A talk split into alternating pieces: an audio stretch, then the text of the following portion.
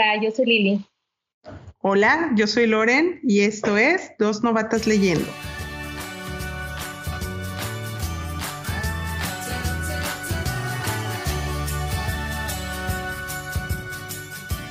Hola. Hola, hola, ¿cómo están? Bienvenidos a nuestro cuarto episodio. Gracias por acompañarnos y pues hoy les tenemos una gran y muy linda sorpresa. Nuestra primera invitada y pues invitadas a de lujo. La verdad es que no nos esperábamos que siendo tan novatas tendríamos una invitada tan reconocida en uno de nuestros primeros episodios. Estamos súper emocionados y agradecidos de que esté hoy con nosotros platicando Mónica Castellanos. Bienvenida, Mónica, y gracias por acompañarnos. ¡Eh! Bienvenida, Mónica. Al contrario, mil gracias, Lore, mil gracias este, por esta invitación. Eh, Silvia, que me hacen, yo estoy muy, muy contenta. Me da mucho gusto que sean novatas, porque esto de ser novatas, bueno, pues será aquí en lo del podcast, porque yo creo que cuando uno tiene el amor a las letras de la lectura, pues esto de ser novatos este, no existe, ¿verdad? Es ese, ese cariño y ese interés que nos lleva, pues, a estar juntas en este espacio y eso es una cosa maravillosa. Así es que yo feliz de estar hoy y feliz de regresar cuantas veces me inviten. Ah, muchas gracias. ¿Te parece, Loren, Mónica, que vayamos haciendo una introducción para que nuestros radioescuchas nos la conozcan un poquito más? Que seguramente habrá mucha gente que la conoce por ahí. En redes ha sido un boom. Yo veo sus libros por todas partes. Entonces, em, vamos presentando a Mónica, que es mi paisana, nació en Monterrey, es egresada del Instituto Superior de Cultura y Arte de Monterrey, es cofundadora del editorial 42 Líneas también es cofundadora del Centro de Estudios Familiares y Sociales de Monterrey, además de ser conferencista. A partir de 2013 se dedica a lo que ha sido su mayor pasión, la creación literaria, y entre sus obras figuran. Loren, ¿nos quieres contar? Claro que sí, tenemos a Canasta de Comadres, que, que fue publicada en el 2016, Aquellas horas que nos robaron del 2018, que es ganadora del premio Antonio García Cubas 2019 en la categoría novela histórica. Este premio, les platico un poquito, es otorgado por el Instituto Nacional de Antropología e Historia y tiene como objetivo estimular la producción de libros sobre el patrimonio cultural de México. Y pues su más reciente obra, que todavía está calientita y recién salida este año, en mayo del 2021, si no mal recuerdo, eh, El aroma de los anhelos.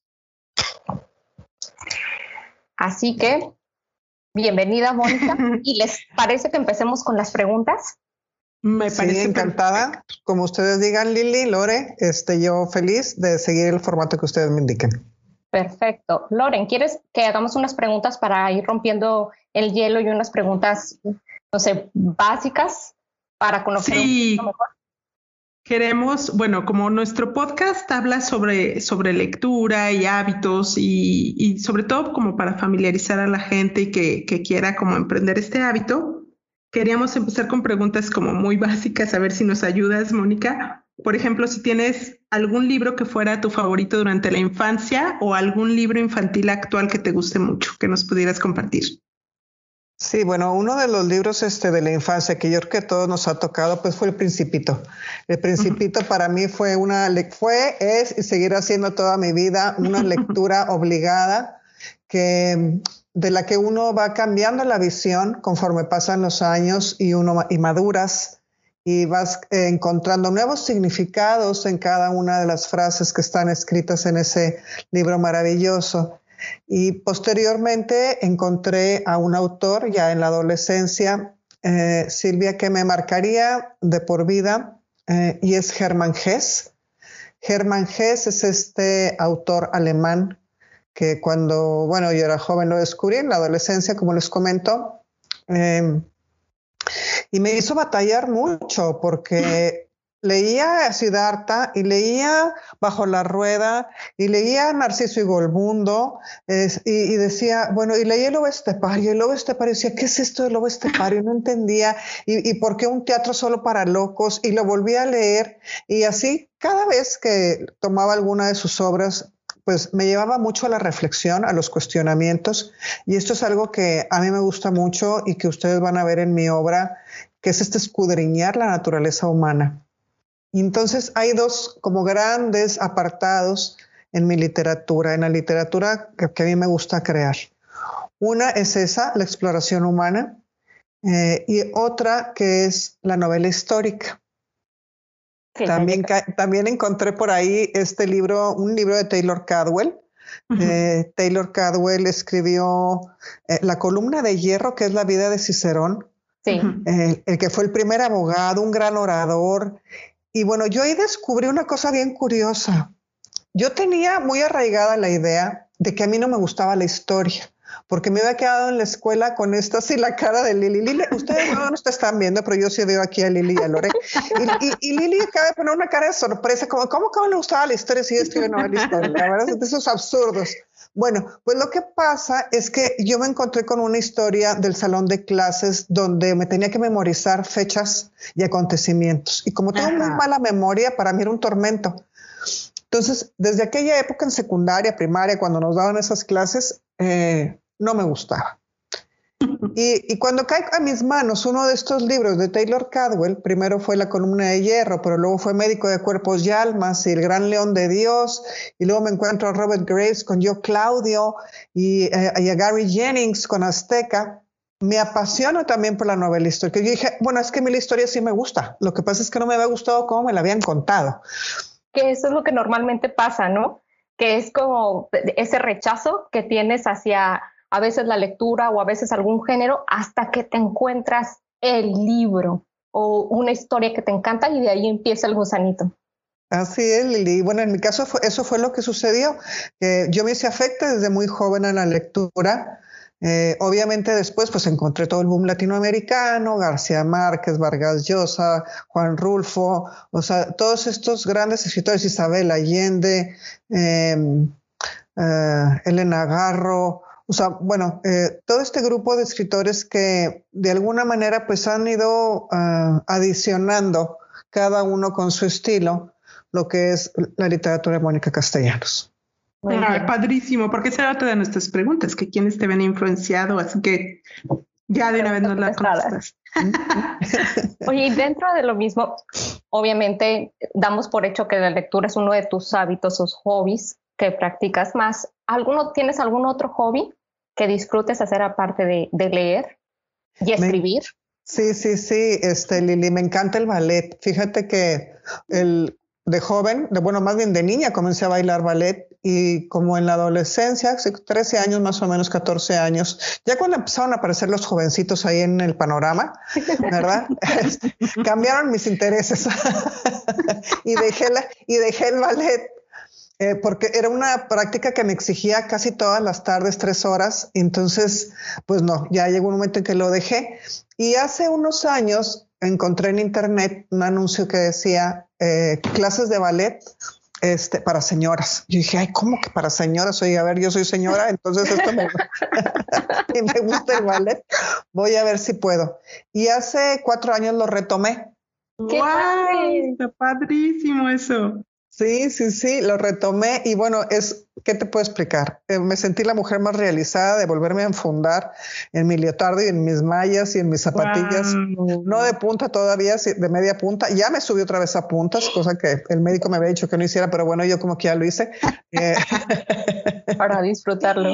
Sí, solamente por disfrutar esa pasión que toda la vida, bueno, desde que desde joven me, eh, me tenía ahí y la veía en otros y veía bailarines y veía bailarinas, pero bueno, este, estoy muy contenta de haberlo retomado. Muy bien. Qué padre conocer estas cosas tuyas, Mónica. Sí, porque eso nunca me lo habían preguntado jamás en, ninguna entrevista, de nada. O sea, nunca había hablado de, esa, de, esa, de ese tema o de esa parte de mi vida que para mí es este. Eh, es muy importante, sí, me complementa porque además es el aprecio por la estética y de ahí se deriva este pues otras áreas del arte o sea claro. todo influye no o sea todo va de la mano. la disciplina y disciplina en otras áreas como es escribir o sea la disciplina que tienes que tener lo que decías fue no lo dejé porque implicaba mucha disciplina. Sí entonces retomarlo una maravilla. Loren quieres hacer otra pregunta sí acá mi hijo este comúnmente nos dice que quiere ser escritor. ¿Tú de niña alguna vez imaginaste ser escritora? No me imaginé ni me visualicé a mí misma como escritora, Lore. Eh, eh, escribí, sí tenía esta inquietud por escribir, o sea, me gustaba mucho escribir, me gustaba poner en palabras lo que yo sentía, lo que me rodeaba, eh, historias, narrar. De hecho, mi primer novela la escribí cuando estaba en preparatoria, creo que tenía como unos 17 años por ahí, y un trabajo que nos encargaron en la escuela fue un texto de cualquier tema, y pues yo hice una novela corta, o sea... ¡Wow! ¡Qué increíble! Sí, sí, Lili. Ahí está interesante porque em, a mí me pasa que a mí quiero escribir, pero casualmente mi hermana escribe como hobby, estudió mercadotecnia, escribe espectacular. Le he dicho que necesita escribir y a mí me pues gusta, yo me veo escribiendo y como que siento que me falta un poco de práctica, pero hay gente que tiene, o sea, tiene ese, ese don, o sea, cuando la ves, ves lo que escribe, y ahorita que dices de secundaria, Sí, sí, sí, sí, Lore. Y tú, Lili, Lore también. O sea, cuando ustedes tengan cerca a alguien que tenga esa inquietud, ahorita hay muchos lugares donde se pueden encauzar en talleres literarios para que empiecen a soltar la mano, que vayan eh, teniendo confianza en, su propia voz, en descubrir su voz y, en ir creando esas eh, pues imágenes literarias que pueden desde nunca sabes verdad quién va a salir de ahí normalmente todos los los escritores han pasado por talleres literarios. Muy bien. A ver, otra pregunta. ¿Qué prefieres? ¿Libro o ebook o Kindle? Eh, prefiero libro impreso. Sin embargo, utilizo mucho el Kindle cuando viajo, porque es la manera más fácil de llevarme mis libros. Y entonces tengo los dos, también el audiolibro, o sea, no demasiado uso el audiolibro. Mis hijos los usan mucho, sobre todo cuando van en el carro, porque eso les facilita leer este, con, el, con el oído, con, con ese otro sentido. Y, pero si me dices a mí, a mí, a mí, me encanta el libro impreso. O sea, me, gusta sentirlo, me gusta. y además, el acostarme en diferentes posturas, en sentarme, en voltearme, este, tumbarme sobre mi estómago, este, o acá arriba, o sea, esa, de lado. sí. a gusto. Disfrutar. Lore, ¿quieres hacer una pregunta por ahí? Eh, la última. ¿Cómo escoges tus lecturas, Mónica? O sea, ¿qué es algo que te llame la atención en un libro, por ejemplo? Sí, mira, las escojo de dos maneras. Uno es los temas eh, que me interesa leer según lo que estoy escribiendo. Y otro es, bueno, lo que escriben mis colegas cercanos, que también me interesa leer, que es otra de las cosas. Eh, ¿Quiénes son tus colegas cercanos? Tenemos pues grandes amigas. Está Gaby Rivero, Sofi Segovia, eh, mm. está Mónica Salmón. Tenemos un club, es, uno es un club, es un chat que se llama Hijas de la Pandemia. y surgió a raíz de la pandemia, es decir, nos, conocíamos y, ya se hizo este chat y hemos trabado una hermosísima amistad, entonces nos leemos unas a otras, eh, nos ah, acompañamos, nos hemos, ah, pues sí, ido muy, muy de la mano. Vamos a estar en la Feria de Guadalajara todas. Somos, ah, sí, va a ser una, ah, bueno, pues tienen que ir, no se lo pueden perder, este, porque va a ser un evento de veras, van a ser tres mesas en las que vamos a estar es el primer fin de semana, sábado y domingo, eh, recién inaugurado. Y, son, estas tres meses van a girar eh, en, torno al libro, a la eh, sororidad entre las mujeres, en la pandemia y los clubes de lectura, que es un fenómeno maravilloso que ha surgido. Entonces, esos son los temas que vamos a estar dialogando y bueno, van a ver ahí a Tamara Trotner, a Victoria Dana, a Ethel Krause, a Claudia Marcuchetti, va a estar Valentina Traba, Maura Gómez también como parte de las mesas, Nadia Contreras, este, que ellas son este, grandes promotoras y también llevan sus clubes de lectura, Paulina Vieites, Ligia Urroz, Mónica Hernández, es decir, somos un grupo de veras este, muy diverso. Muy numeroso, muy, numeroso entonces vamos a ir a, mover y a sacudir ahí la feria de Guadalajara. ¡Qué maravilla! De hecho, yo le comentaba a Loren que últimamente, últimos años, he visto este movimiento de mujeres escritoras mexicanas que me encanta, me encanta en verdad porque tienen también en general esa manera de hacerte llegar las historias de una manera muy casual, como de una manera, eh, a veces cuando estábamos en la secundaria eh, nos ponían a leer libros más complejos y eso era lo que nos hacía como uh, dar ese brinquito a la lectura, al hábito de la lectura, pero ahorita lo que compartimos es, ahorita en realidad toma una novela de las escritoras que están últimamente y de verdad que conectas muy rápido, que es algo que tú tienes especialmente, que conectas muy rápido, empiezas a leer y rápido conectas la historia. Entonces, siento que hay como este movimiento nuevo de escritoras mexicanas que me encanta. Sí, y de hecho, fíjate que dentro de este grupo está Cristina Lisiaga, que es justo la fundadora de Escritoras Mexicanas, esta plataforma que ha dado este, voz y espacio y que tiene un concurso de cuentos y ya lleva cuatro antologías o tres antologías, no recuerdo cuántas, este, para darles oportunidad a, las voces emergentes. Eh, está Mónica Salmón, o sea, eh, ahí, y acabamos de ser parte también de la FENALEM, que fue la Feria Nacional que organiza justo escritoras mexicanas. Y como bien dices, pues existe este fenómeno. También está Esther García con este mapa que hizo maravilloso, el mapa nacional eh, de escritoras eh, mexicanas y, son esfuerzos maravillosos, ¿no? Claro. Sí, fascinante. Loren, ¿quieres que pasemos a... Sí, platicando esto de las oportunidades para los escritores, eh, como comentábamos, tienes, eres cofundadora de esta editorial. Si nos pudieras platicar un poquito más de 42 líneas y el apoyo para escritores y demás. Claro, este, mira, 42 líneas, la editorial 42 líneas surgió como una iniciativa eh, de Genaro Martínez, Pierangeli Parada y, su, servidora, justo para crear este espacio que pudiera brindar a los escritores o a quienes buscan sino no tienen necesariamente que ser de manera profesional, pero que buscan alguien que les ayude porque tienen un escrito y quieren que les corrijan la ortografía y, la, y el estilo. O quieren este, asesorías individuales para ver si lo que están haciendo tiene la calidad suficiente como para eh, ser publicado. O bien, si quieren publicar, bueno, pues entonces nosotros les damos ahí también ya todo el servicio editorial. Eh, y ha sido una cosa maravillosa porque tenemos ya dos ensayos en puerta que están ya este, de la doctora Lucrecia Solano, que es un trabajo magnífico, uno eh, sobre Venustiano Carranza y el otro sobre eh, la historiografía en el noreste de México.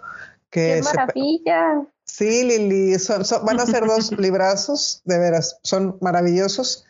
Y luego, bueno, tenemos uno que es el método Mayim, que también es, este, reúne yoga, eh, mindfulness y meditación, no yoga, perdónenme, meditación y mindfulness. Eh, que esto es como un eh, ejercicio de superación y así. Y tenemos una novela también de Héctor Melikov, eh, y bueno, y, varios proyectos. Hay un proyecto de poesía también de una chica poeta este, que está eh, trabajando pues junto con nuestra directora editorial, que es Dina Tunesi, que es una chica maravillosa, egresada aquí de la UDEM de Monterrey y que eh, ha hecho una labor estupenda colaborando con nosotros. Eh, entonces, ahí va, ahí vamos, estamos este, pues abriendo, siendo ese puente eh, para los, los uh, quienes tienen la inquietud. Escritores.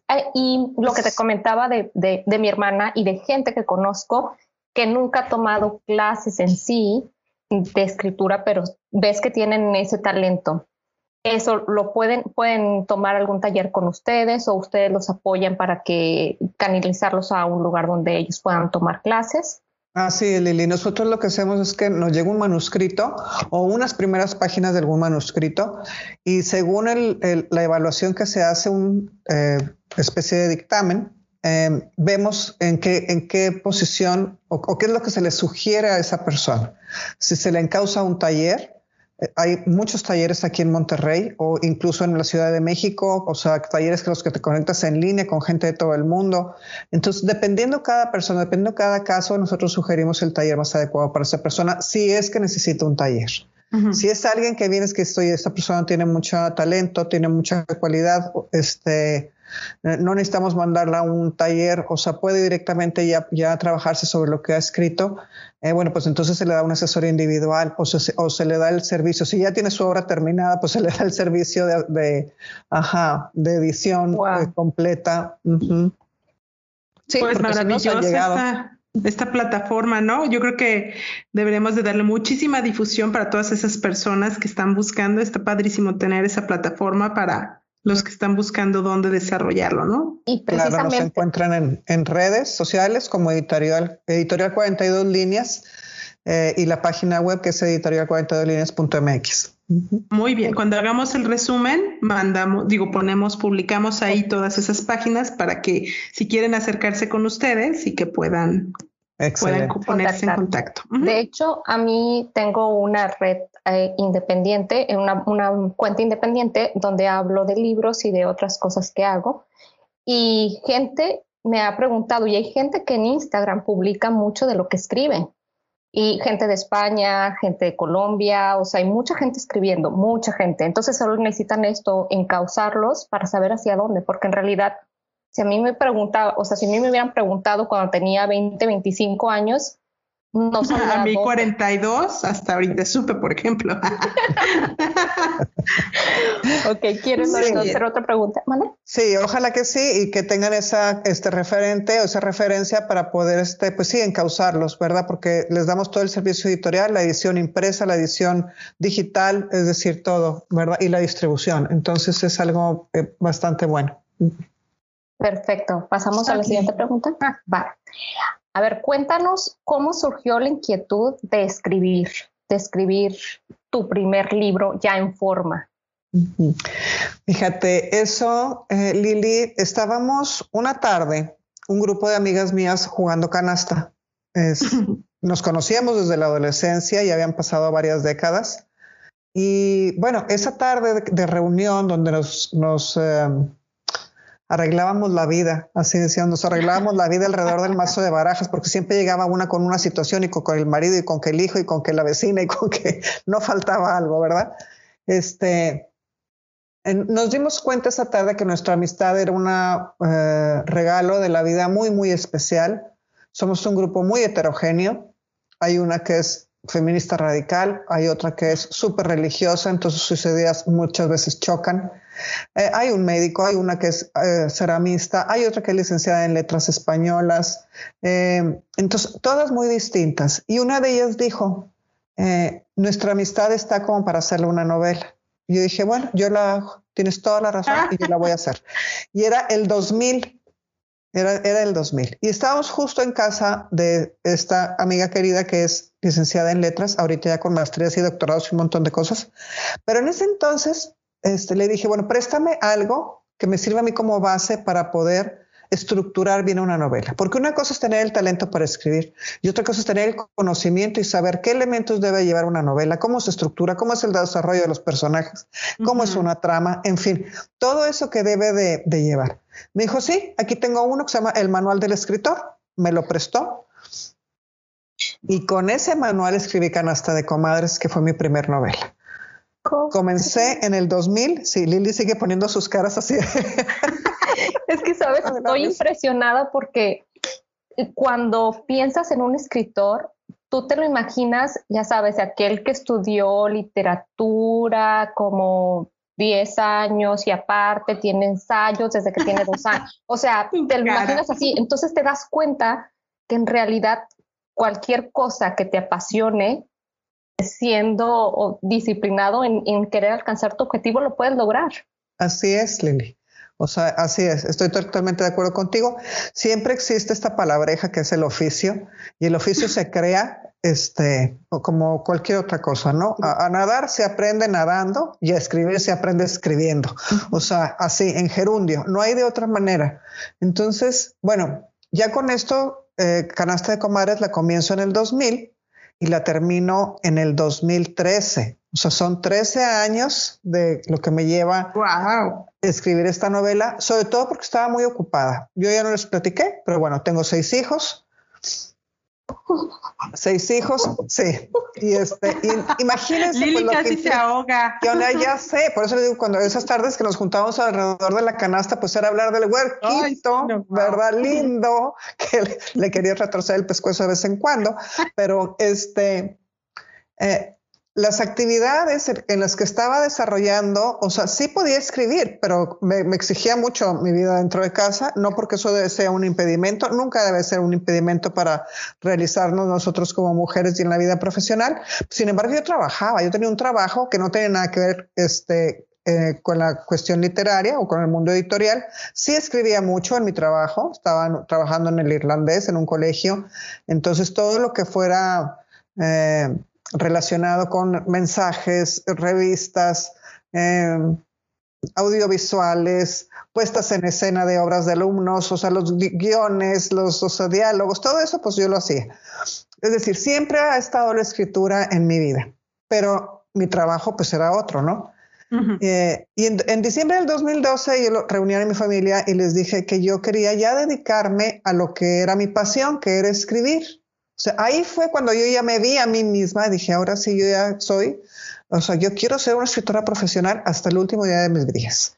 Wow. O sea, eso es lo que yo quiero para mí por el resto de mi vida.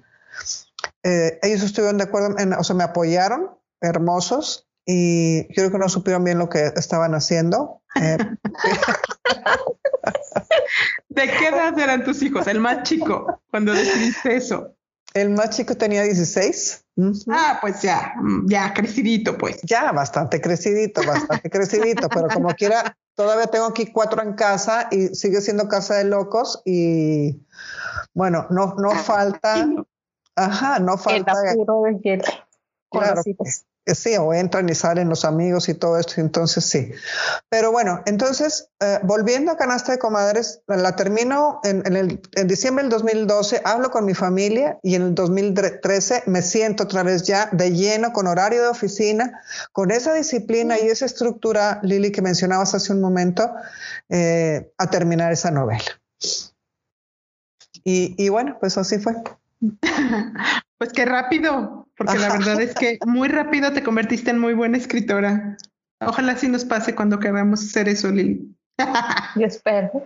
Práctica, práctica, mucha práctica. Claro, confíen y verán que sí.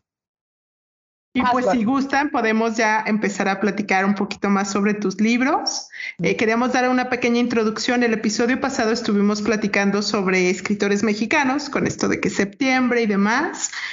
Y la verdad es que Lili y yo no hemos leído Canasta de Comadres, la tenemos por ahí pendiente todavía, pero platicamos a grandes rasgos de aquellas horas que nos robaron y del aroma de los anhelos.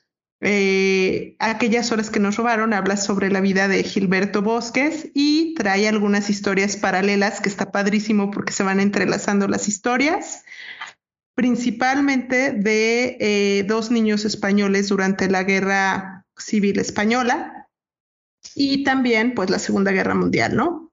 Y el aroma de los anhelos platica o habla sobre una familia mexicana eh, poquitos meses antes de que de, que de inicio la Revolución Mexicana. Entonces, este, pues mi pregunta, mi primera pregunta es ya relacionada a esto es la pregunta, profesora. Si te inspiró alguna persona o situación en particular para escribir alguno de estos libros, alguna situación o persona. Sí, bueno, son dos momentos diferentes y dos situaciones diferentes. Eh, el aroma de los anhelos, que es eh, la novela que se acaba de publicar, la escribí antes que aquellas horas que nos robaron. Sí, se escribió primero, eso es lo que poca gente sabe, la mayoría piensa que se escribió después, pero no fue antes, porque regresándome a aquella época, cuando estaba en el 2013, que ya me había decidido terminar canasta de comadres, eh, me diagnosticaron con cáncer. Entonces, eh, fue para mí muy doloroso y muy difícil todo ese proceso. Me vine para abajo emocionalmente y dejé de escribir. O sea, cerré mi computadora y ya no quise saber nada ni de escribir, ni de la vida, ni de nada. Claro.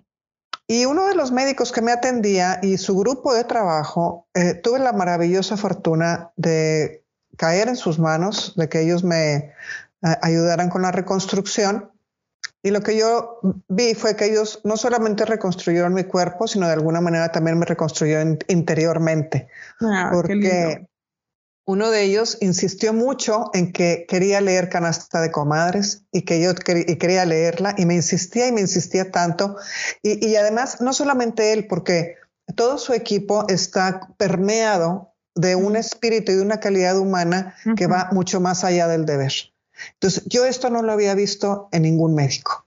O sea, no lo había visto, o sea, sí había médicos muy buenos, muy humanos, muy lindos, pero yo aquí me encontré con una cualidad extraordinaria de cuidado y atención personal por el paciente.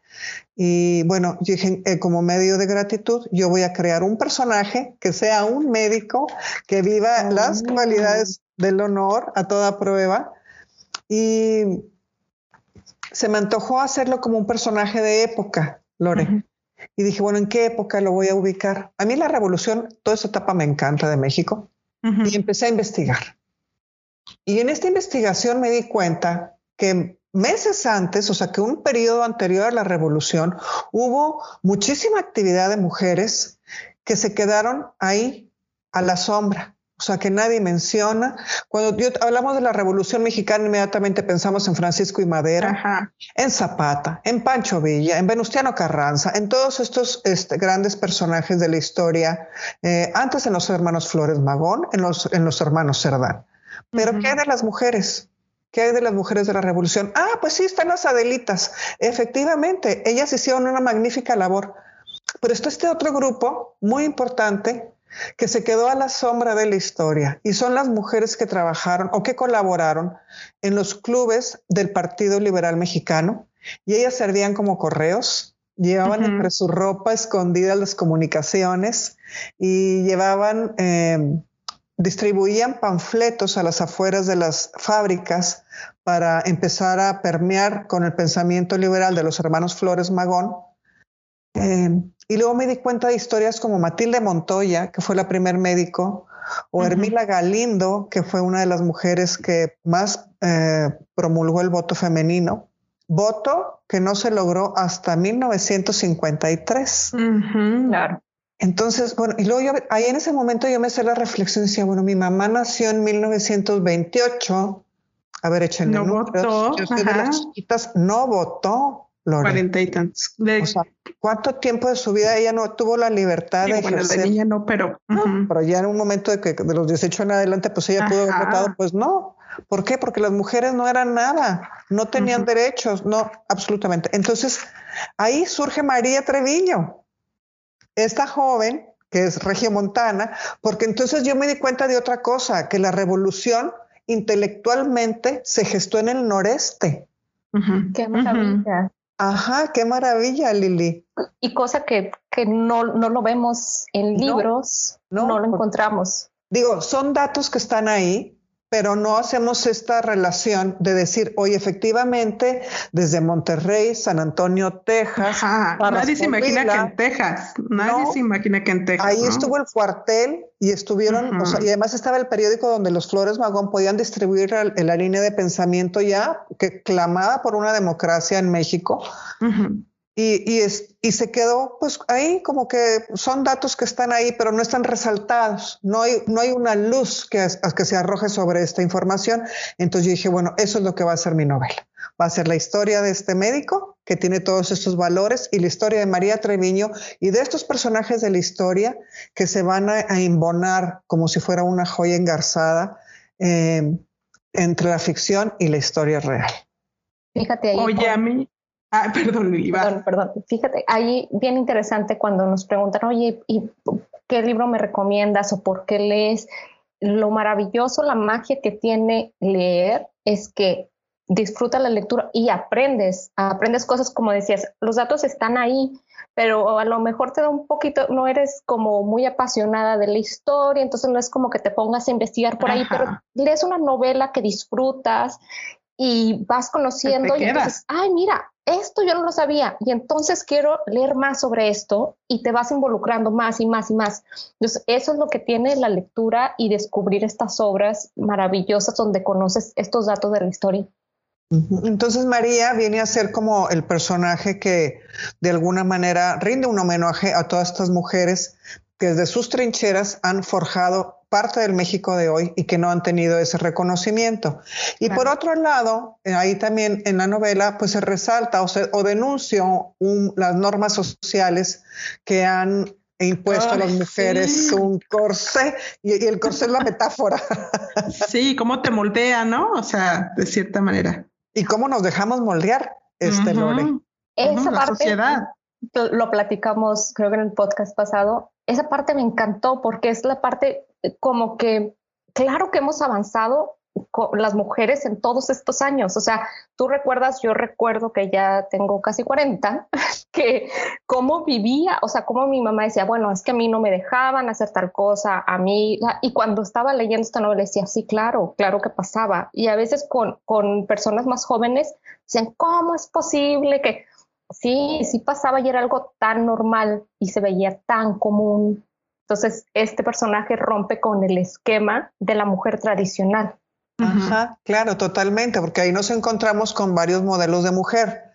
Es el modelo de María Treviño, que es la chica que se revela, que además crece en un ambiente tan político y desde tan chica se esconde debajo de las mesas y está en los rincones, absorbiendo todas estas ideas eh, liberales y le gusta leer a los miserables y compara a la Francia este, de los miserables con el México en el que ella le toca vivir y, lee las revistas que su papá deja, eh, eh, La Regeneración y Punto Rojo. Eh, entonces todo esto la nutre y le genera estas ideas. Y por otro lado vemos a doña Inés. Ajá, cómo la restringía. A mí me quedaron tan marcados los castigos que le ponía y que su propia madre y, ¿no? O sea, cómo la restringe ella misma siendo mujer con este corsé que mencionas, ¿no? Ajá, y bueno, es que así ha sido la vida. Por eso el, el corsé a mí me gustó y lo tomé como esa metáfora eh, eh, y que si la, si la nana se lo pone, se lo coloca físicamente, se lo aprieta, la mamá se lo coloca emocionalmente y socialmente, ¿verdad? Entonces,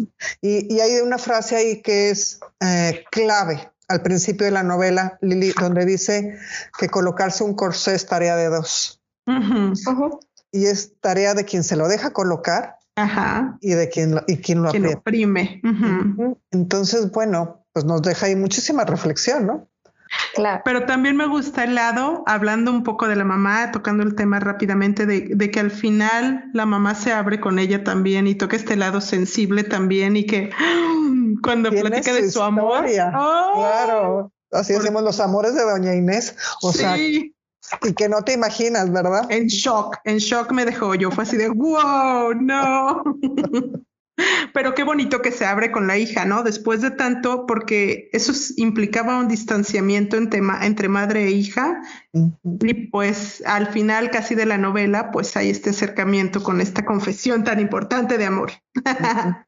Y también conocemos un poco a la escritora, donde ves esta protagonista que le gusta leer. O sea, como ahorita que estabas, que estabas comentando, digo, claro, eh, lo que nos contabas al principio de estas, estas eh, lecturas que tenías de niña y esta inquietud que te fue dando por la lectura, ahorita me hizo como match con lo que acabas de decir del libro, que es esta mujer que tiene esta inquietud, lo platicaba con, con Loren, decimos, es que dentro de cada libro encuentras esa esencia del escritor, ¿no? Eso, esa experiencia del escritor, que tal cual ahorita que lo decía, dije, claro, es ella.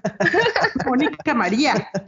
Mónica pues, María. Pues no literalmente es que sea ese personaje, pero sí es cierto también, bueno, que cuando te imaginas un, personaje y cómo lo vas a construir, pues sí, o sea, tienes que justificar de alguna manera que una jovencita de 15 años tenga esas eh, aspiraciones.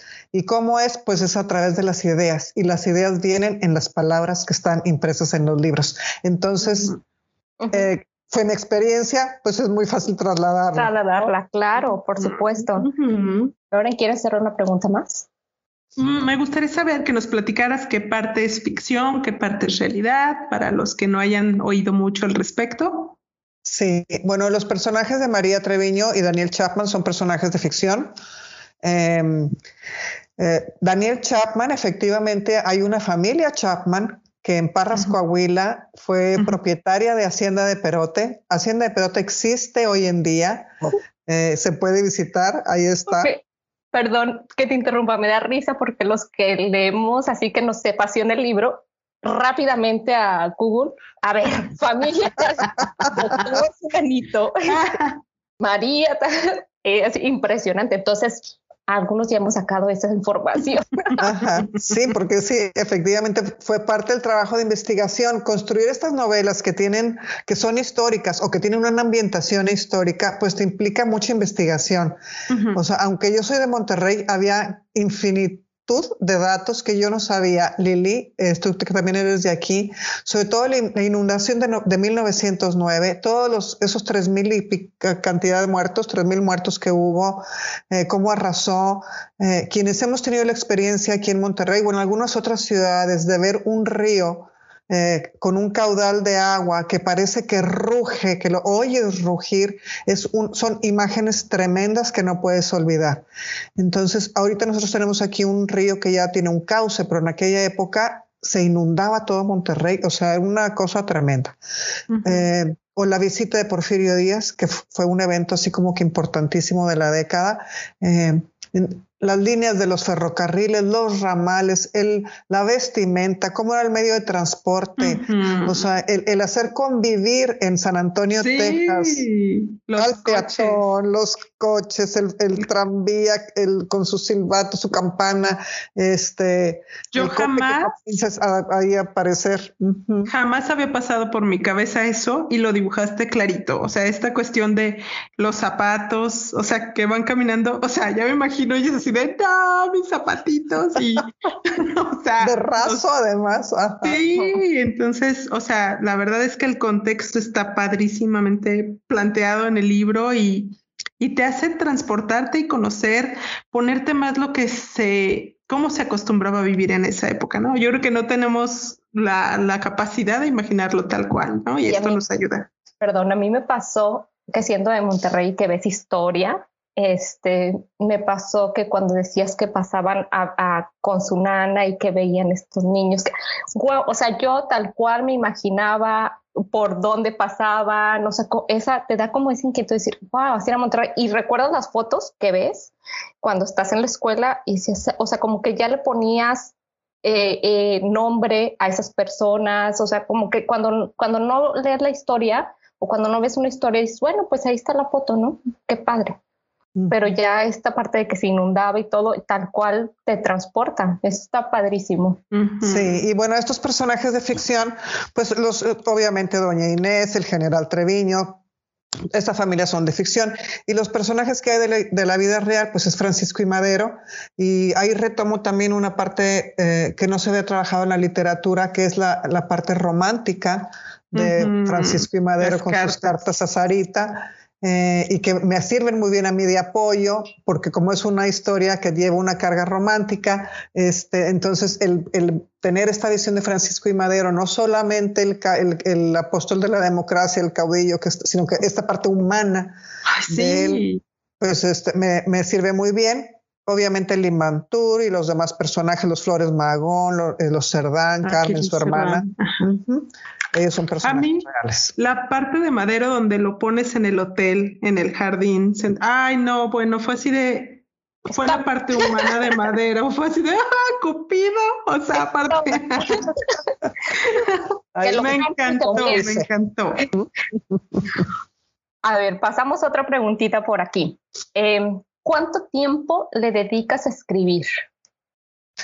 Pues es trabajo de oficina, Lili. O sea, a veces no es escribir estrictamente, a veces el proceso de investigar, de estructurar, de ordenar la información, em, de leer eh, otros autores, de escribir y borrar y volver a escribir, o sea, eh, todo esto, pero normalmente lo hago pues como horario de oficina, o sea, dedico, y a veces más, porque cuando me, me clavo mucho, o sea, me, ajá, pues me dan las 10, 11 de la noche y yo sigo aquí sentada en la computadora, entonces, o es sábado o es domingo y no importa, o sea. Sabes que hay una cosa que, perdón, Lori, que, que admiro mucho, que es algo que no se ve. Eh, eh, ustedes escriben y aparte, eh, es lo que decía estos últimos años, se dedican mucho a la parte de publicidad. Y eso lleva mucho tiempo. O sea, eso es todo, o sea, es un trabajo extra que siento que antes no se hacía tanto o a lo mejor no lo veíamos tanto porque era otra época y no la publicidad no funcionaba así, pero ahorita yo los veo, o sea, trabajando mucho en el tema de publicidad, que eso obviamente ayuda para que tus obras, pero es otro trabajo. Sí, lo que pasa es que hubo un fenómeno con la pandemia, Lili, y fue la generación de clubes de lectura. Hay un florecimiento de clubes de lectura y con este florecimiento de clubes, pues hay también ese compromiso, al menos por mi parte, de estar cerca de los lectores. O sea, a, mí me encantan las ferias del libro, me encantan las presentaciones donde tienen la oportunidad de convivir directamente con la gente, firmarles los libros, pero eh, se queda como un público anónimo y tú acá en la lejanía. En cambio, el club de lectura te permite tener esa charla directa con quienes han leído tu obra y que puedan hacerte preguntas y que puedan decirte qué opinaron y leerte esa frase que les encantó. Eh, y, eso pues difícilmente se puede dar en los, en los otros foros. ¿Exige muchísimo? Sí. Yo ahorita, eh, como comentábamos hace un momento, antes de entrar al podcast, yo les decía que estas semanas hay días que tengo tres clubes de lectura programados. Y obviamente, bueno, pues es dedicarles a ellos el tiempo y, no se lo dedicas al trabajo de creación. Claro. Entonces, pero bueno, para todo hay tiempo. Claro. No, pues súper, comentábamos que muy accesibles también, por ejemplo, Sofía Segovia, que, que, nos ha tocado ver muchísima flexibilidad y tan que estás aquí con nosotros, pues que, que, que vamos comenzando y que, que nos das este espacio. Entonces, sí, muchas felicidades por esa accesibilidad. Y hablando de esto que te preguntaba Lili, de, cuánto tiempo dedicabas, yo ahí tenía la duda. Como escritor, tú planeas, o sea, tus historias como en general y luego ya las vas desarrollando o conforme se va dando las vas escribiendo. ¿Cómo es tu proceso? Sí, bueno, es diverso. Creo que aquí ya me trabé. no, te oímos bien. Te oímos bien. Eh, es diverso. La idea de una novela te llega, o sea, como les comenté, al menos en mi caso, en base a experiencias personales, en base a historias que te sacuden, eh, como fue el caso de la historia de Gilberto Bosques, que a mí me impresionó cuando yo escuché por primera vez, no lo escuché, lo leí, cuando leí eh, en internet la Gilberto Bosques y que le habían dado un reconocimiento porque le había salvado la vida, y dije, ¿cómo fue que nunca había, o sea, nunca había escuchado esta historia? porque no, no, como mexicana no estaba enterada? Y bueno, eso me, me, sacó de otro trabajo que tenía, de otra eh, novela que tengo por ahí guardada. Y, y, aunque yo escribí primero El aroma de los anhelos y la terminé, era un manuscrito que se quedó ahí, o sea, estaba en otro tono. Eh, llega la historia de Gilberto Bosques y esa fue así como que una eh, sacada de tapete, porque hay un antes y un después de esa novela. Esa novela avanzó muy a prisa, en todos los aspectos. Tuve la oportunidad de encontrar a su familia, de que me permitieran la entrevista. Ahí en México, Laurita, su hija, que es un encanto. Eh, el archivo Genaro Estrada, pues me otorgó permiso para hacer mi investigación. Y luego eh, tuve la fortuna de encontrar a un agente editorial que quiso tomarme y llevó mi trabajo a Penguin Random House. Y ahí en la editorial, pues en al mes de que recibieron mi manuscrito, eh, mostraron interés en publicarlo. Entonces todo se fue dando muy rápido. Luego el premio en el 2019, o sea, una cosa llevó a otra y la novela se sigue vendiendo y se sigue vendiendo y se sigue vendiendo. Eh, ya va con su cuarta reimpresión o quinta reimpresión, ya no sé ni cuál va. Este, pero es algo maravilloso que yo jamás me hubiera imaginado. Entonces, eh, después de esa publicación, ya tengo yo el tiempo para sentarme a, sacar el manuscrito de la Roma de los Anhelos, verlo desde la distancia, ya yo más madura como escritora. Em, y bueno, le trabajo sobre él y se publica pues en, este año, ¿no? En 2021. No, pues y, y, las demás historias que tengo ahí en el escritorio y en la que estoy trabajando actualmente, pues son eh, historias que de alguna manera me interpelan, me llaman, me golpean. Eh, y me obligan a escribirlas, Lore. Eh, ahorita estoy trabajando sobre, en un, sobre un accidente que hubo en unas minas, las minas de pasta de conchos, en, Rosita, Coahuila. Entonces, eh, cuando conocí la situación de los mineros y, todas sus historias, dije, no, yo tengo que escribir sobre esto. Y más que mi familia viene de aquella zona. Entonces ahí se van a unir este, tanto la historia familiar como la historia de, de las minas de carbón. ¿Y se tiene una fecha más o menos para estarla esperando? pues no, yo espero un año para terminarla y luego pulirla y luego que se publique. Yo, yo creo que si no es para fines del año, no, pues se me hace pronto para el fines del año entrante. Ahorita en que estamos ya en septiembre, ¿verdad? En septiembre. Sí, no, yo creo que esto va, a venir saliendo como para el 2023. Padrísimo. Aquellas horas que nos robaron, ay, perdón. No, dime, dime, dime. Ay, no, Mónica, hiciste que se nos hinchara el pecho así de orgullo patrio, que, que, o sea, yo es la primera vez que leo así algo que me haga sentir tan orgullosa y tan... Y lo que más me gusta de esa obra tuya es los valores que exaltas de, digo, lo platicábamos justo el episodio pasado, pero esos valores que no se ven en un héroe patrio, ¿no? O sea, la empatía, la caridad hacia los demás, me encantó. Felicidades, porque de verdad me fascinó. Muchísimas Muchas gracias, Mil gracias. Yo tengo una última pregunta que me parece bastante interesante. Estoy, yo tengo un libro tuyo autografiado. Entonces, em, quiero preguntarte qué tan autoexigente eres a la hora de escribir. Es decir, ya tienes eh, tu obra lista y la mandas, o sea, platicas con colegas para que le den un ojito, o se le echen un ojito, o tú qué tan exigente eres al momento de, hacer, de escribir una obra. Sí, yo a mí me gusta apoyarme en otros porque ah, sucede con los libros como con los hijos que tú a tu hijo lo vas a ver hermoso siempre, ¿verdad? Este, no importa, y vas a decir que es un ángel y que es el más bueno de todos. Entonces, eso nos puede llegar a suceder un poco con las letras nos enamoramos de nuestras palabras y a veces perdemos objetividad. Entonces, hay dos cosas que se pueden hacer. Uno es guardar distancia de tu obra, es decir, guardarla, dejarla, dejar que pase un tiempo y luego volverla a leer para poder tener esa mirada fresca, objetiva, o apoyarte con otros escritores, con otros lectores beta. Obviamente yo tengo mi agente que ella también es un filtro importantísimo. Entonces, yo, yo hago uso de todos ellos, Lili. O sea, tanto, mi marido lee, es un crítico, o sea, es uno de mis primeros críticos.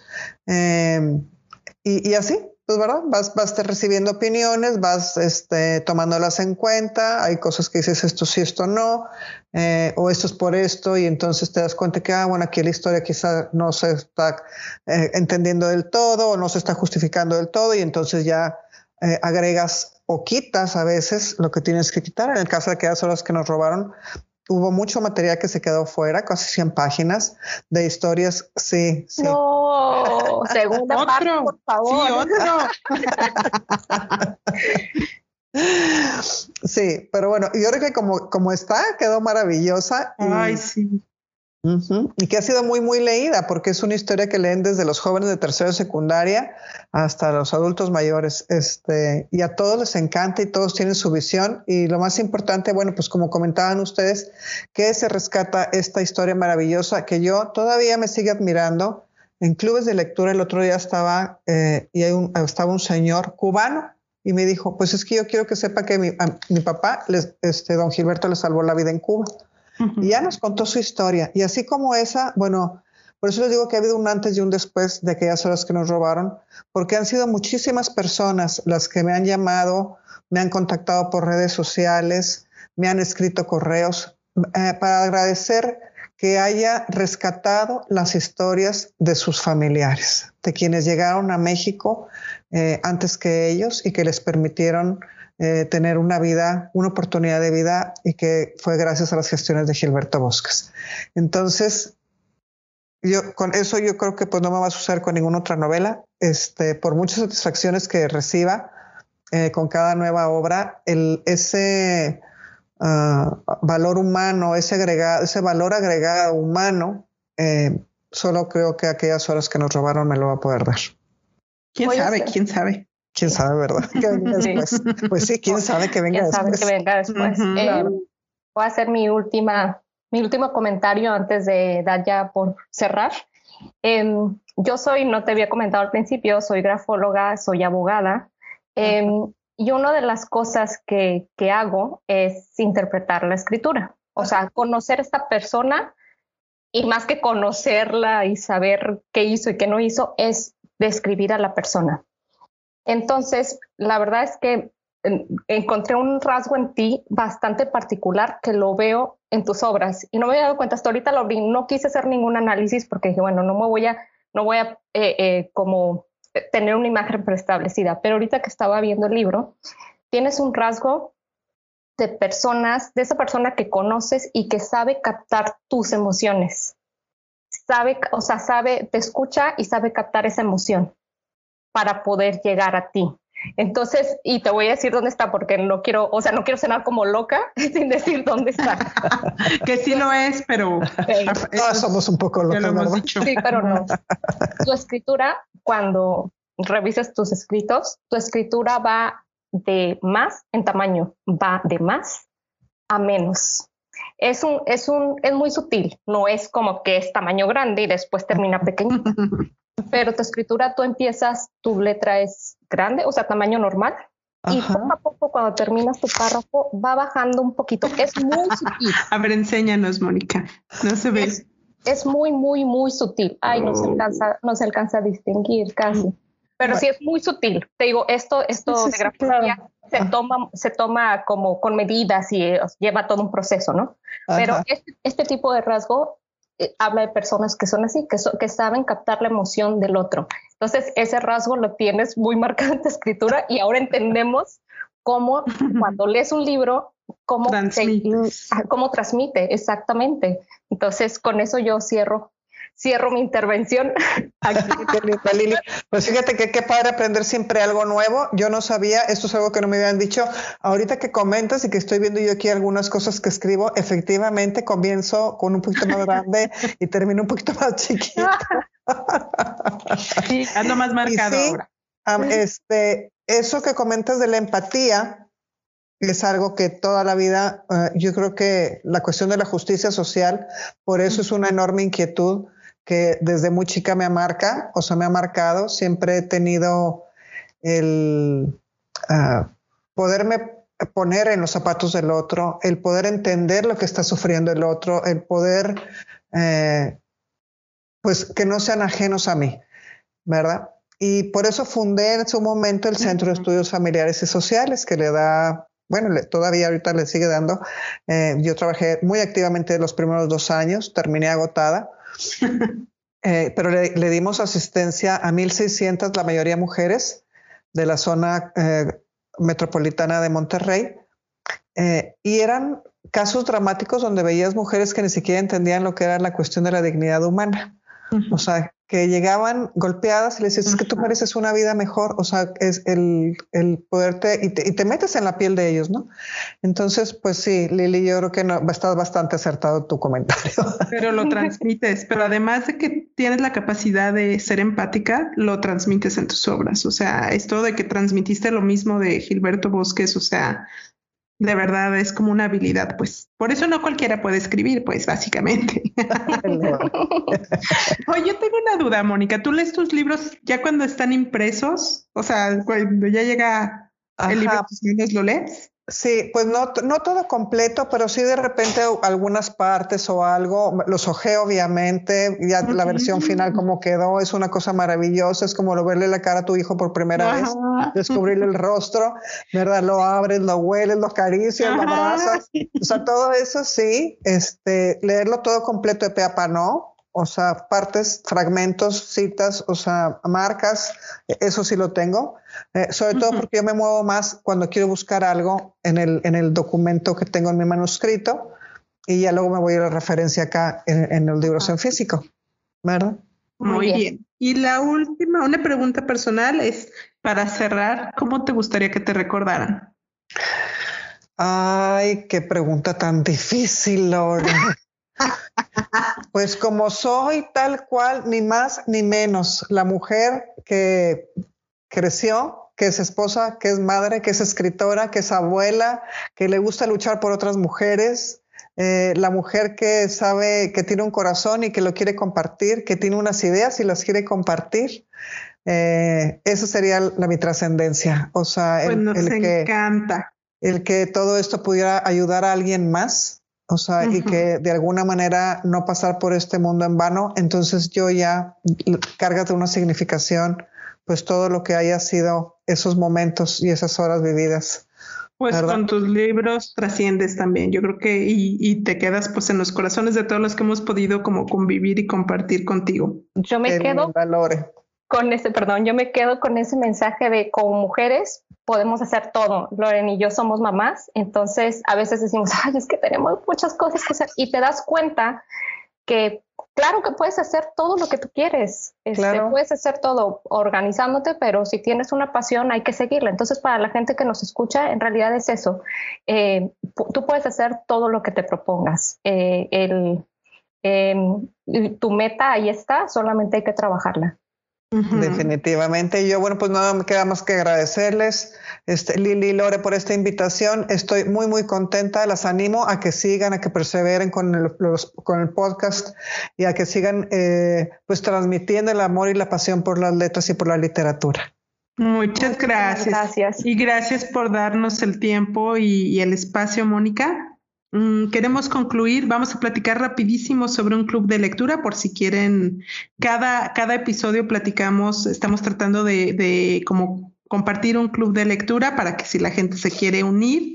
Y rápidamente les platico del club de, de lectura que se llama Escape de Letras, lo lleva René Carvajal, es un libro al mes. Eh, es sin costo. Y además lo que me encanta del club de, de, lectura de René es que ella busca una clase de contexto, puede ser histórico, puede ser algo relacionado con el libro. Esta clase sí tiene costo, cuesta 150 pesos. Y pues si les, si les gustaría participar con ella, solamente hay que enviarle un mensaje para que nos inscriba y envía un, link por correo electrónico para inscribirse. En, nuestras, eh, redes, perdón, en nuestras redes sociales vamos a dejar eh, su contacto para que la busquen por ahí. Claro que sí. Es maravilloso, pues René. Yo se los recomiendo muchísimo. Yo estuve con su club de lectura y además René es fascinante. Es una mujer extraordinaria y todo su club también. Así es que no lo duden ni un momento y súmense a algún club de lectura. Este de René es una súper buena opción. Sí. muchas gracias, Mónica. Gracias, mi Lili. Pues muchas gracias por habernos acompañado. Los esperamos en el siguiente episodio. Esperamos que se hayan divertido y muchas gracias, Mónica, de nuevo por habernos acompañado. Hasta luego. Gracias, gracias Mónica, estamos súper agradecidos. Déjenos sus comentarios, acuérdense suscribirse al podcast, seguirnos en redes sociales si todavía no nos siguen. Y nuevamente, mil gracias a todos por escucharnos. Bye. Bye.